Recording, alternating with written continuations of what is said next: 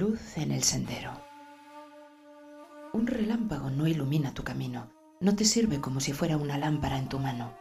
Solo te da un fogonazo, un vislumbre del camino que tienes por delante. Pero ese vislumbre es precioso. Ahora tus pies estarán firmes. Ahora serás fuerte.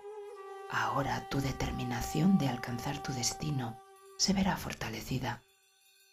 Has visto el camino, sabes que está ahí y no deambulas sin dirección. Un fogonazo de luz y vislumbrarás el camino que tienes que recorrer y el templo que es el destino de tu viaje.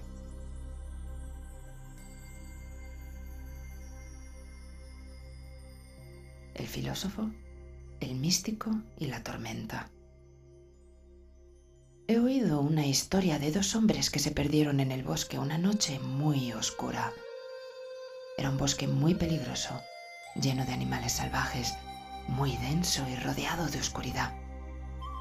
Uno de los hombres era un filósofo y el otro era un místico.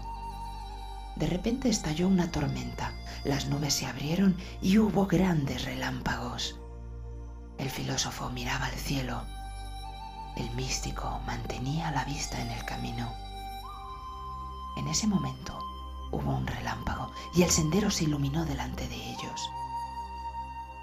El filósofo miró al relámpago y se preguntó, ¿Qué está pasando? Y así perdió el camino. Tú estás perdido en un bosque aún más denso que el de esta historia. La noche es más oscura.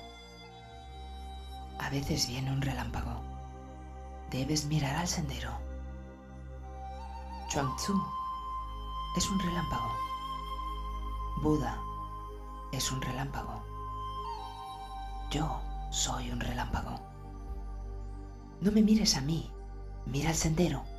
Si me miras a mí, perderás tu oportunidad, porque el relámpago no se volverá a repetir. Solo dura un momento, y los momentos en los que la eternidad penetra en el tiempo son muy escasos. Son como relámpagos.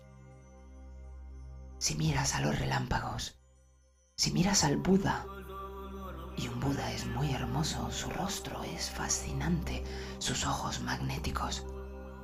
Si miras al Buda, pierdes tu camino. Mira al camino y olvídate del Buda. Mira al camino y haz algo. Síguelo, actúa.